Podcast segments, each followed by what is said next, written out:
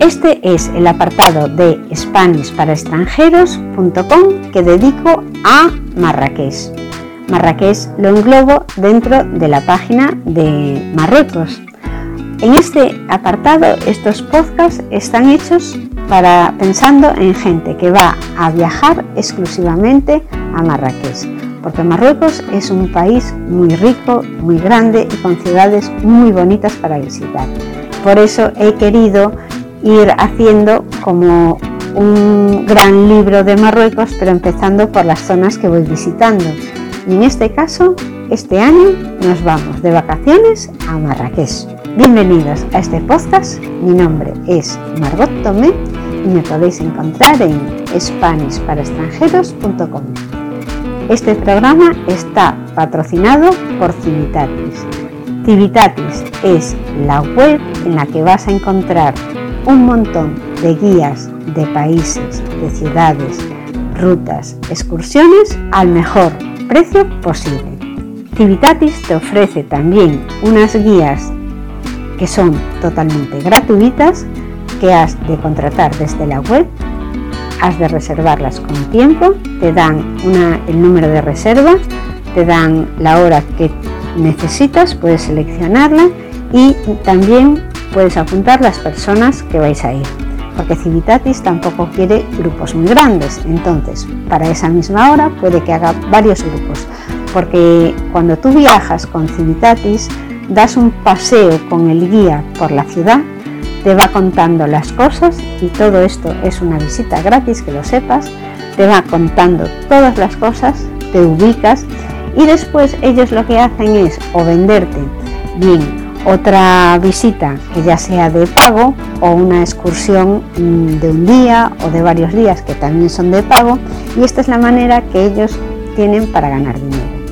Obviamente al final de la visita lo que hacen es pedirte la voluntad. Si te ha gustado la visita pues le das lo que tú creas que se merece el día. Esta página de Civitatis es la que yo utilizo siempre cuando voy a viajar porque me gusta llegar al sitio y orientarme y a partir de ahí decidir lo que quiero hacer. Cuando visitas una ciudad que un experto en esa ciudad te cuenta las cosas, la ves ya con otros ojos, mm, te cuenta además trucos de sitios para comer más barato o qué no debes hacer para que no te engañen. Es muy importante tener una visión de alguien que está viviendo allí y que te va a dar consejos muy útiles para que tu experiencia en ese país, en esa ciudad, sea extraordinaria.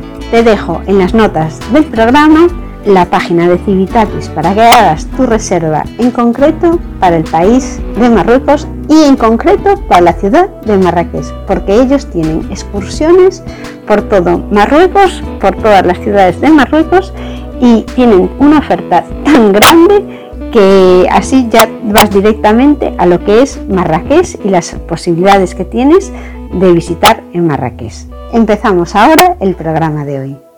¿Qué hago si me da diarrea del viajero en Marruecos o en cualquier otro país en el que bebemos a lo mejor algo, comemos algo y no estamos acostumbrados a las bacterias que tienen? Nuestro organismo no está preparado y entonces normalmente nos cogemos una gastroenteritis. Si tienes la mala suerte de ponerte malo en tu estancia en Marruecos con vómitos y diarrea, posiblemente hayas pillado la diarrea del viajero. Es una gastroenteritis bastante alarmante ya que se vomita sin parar y puedes tener diarrea durante más de una semana.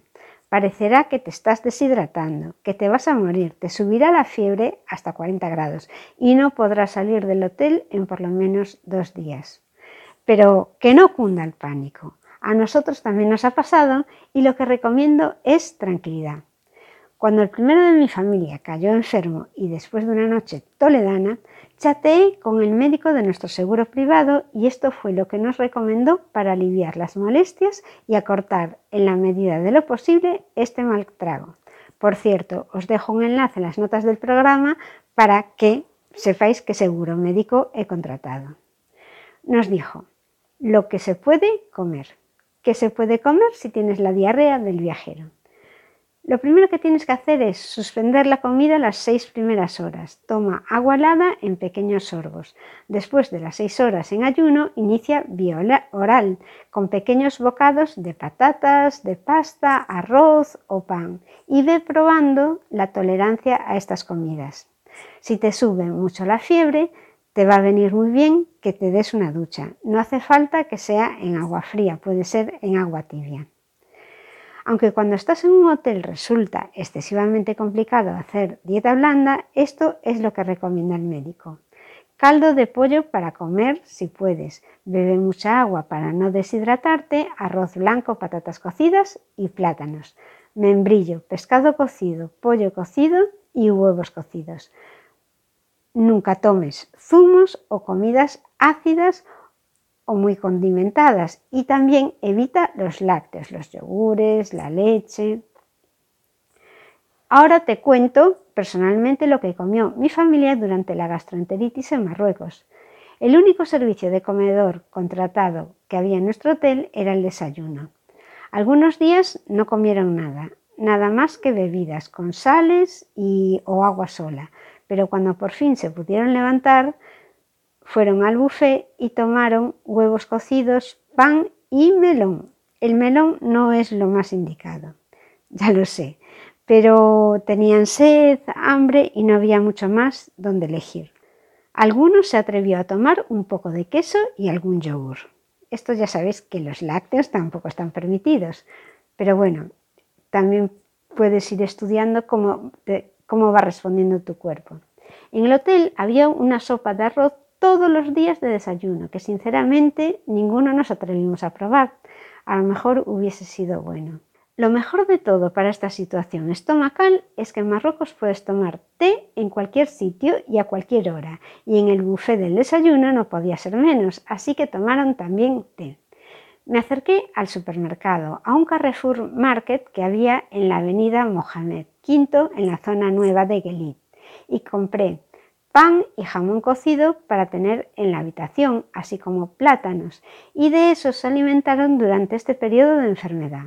Ojo, que el jamón era de cerdo y se cotizaba a precio de caviar, porque en Marruecos ya sabéis que no toman cerdo. Pero bueno, ya sabes que por unos hijos se hace cualquier cosa.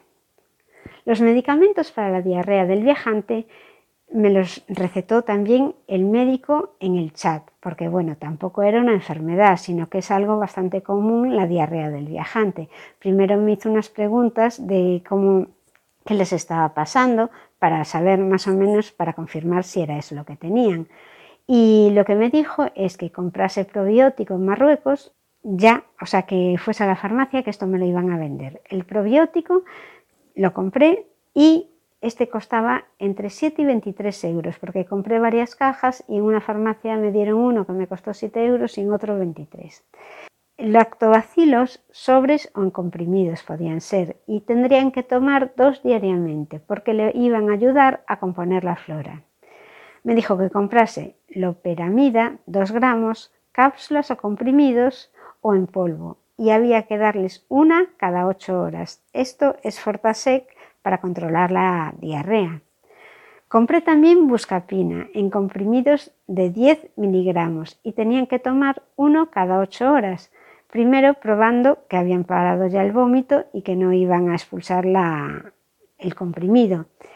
Entonces primero tuvimos que esperar a que pasase la primera fase. La buscapina lo que hace es que disminuye el peristaltismo intestinal. Compré también sales de rehidratación oral y cada media hora tomaban 30 mililitros. Para bajar la fiebre, que le subió bastante, compré paracetamol 500 que podían tomar cada 4 o 6 horas según hiciese falta. La fiebre, ya os digo que puede subir hasta 40 grados. Lo que hice también fue ponerles toallas húmedas y frías en la frente.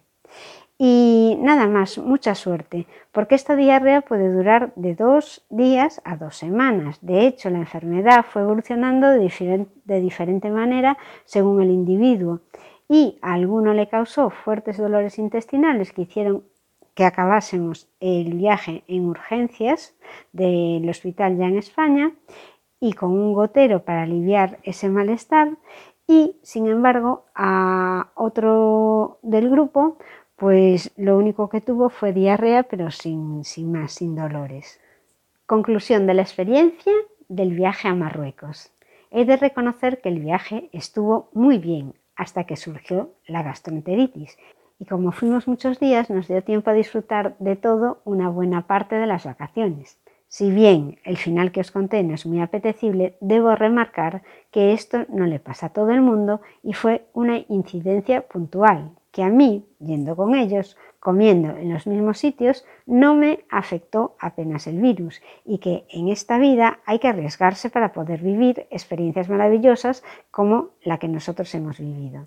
Espero que con este artículo, con estos consejos que hemos visto en este apartado, haya podido informarte de esas pequeñas cosas que a mí me hubiese gustado saber antes de viajar a Marrakech.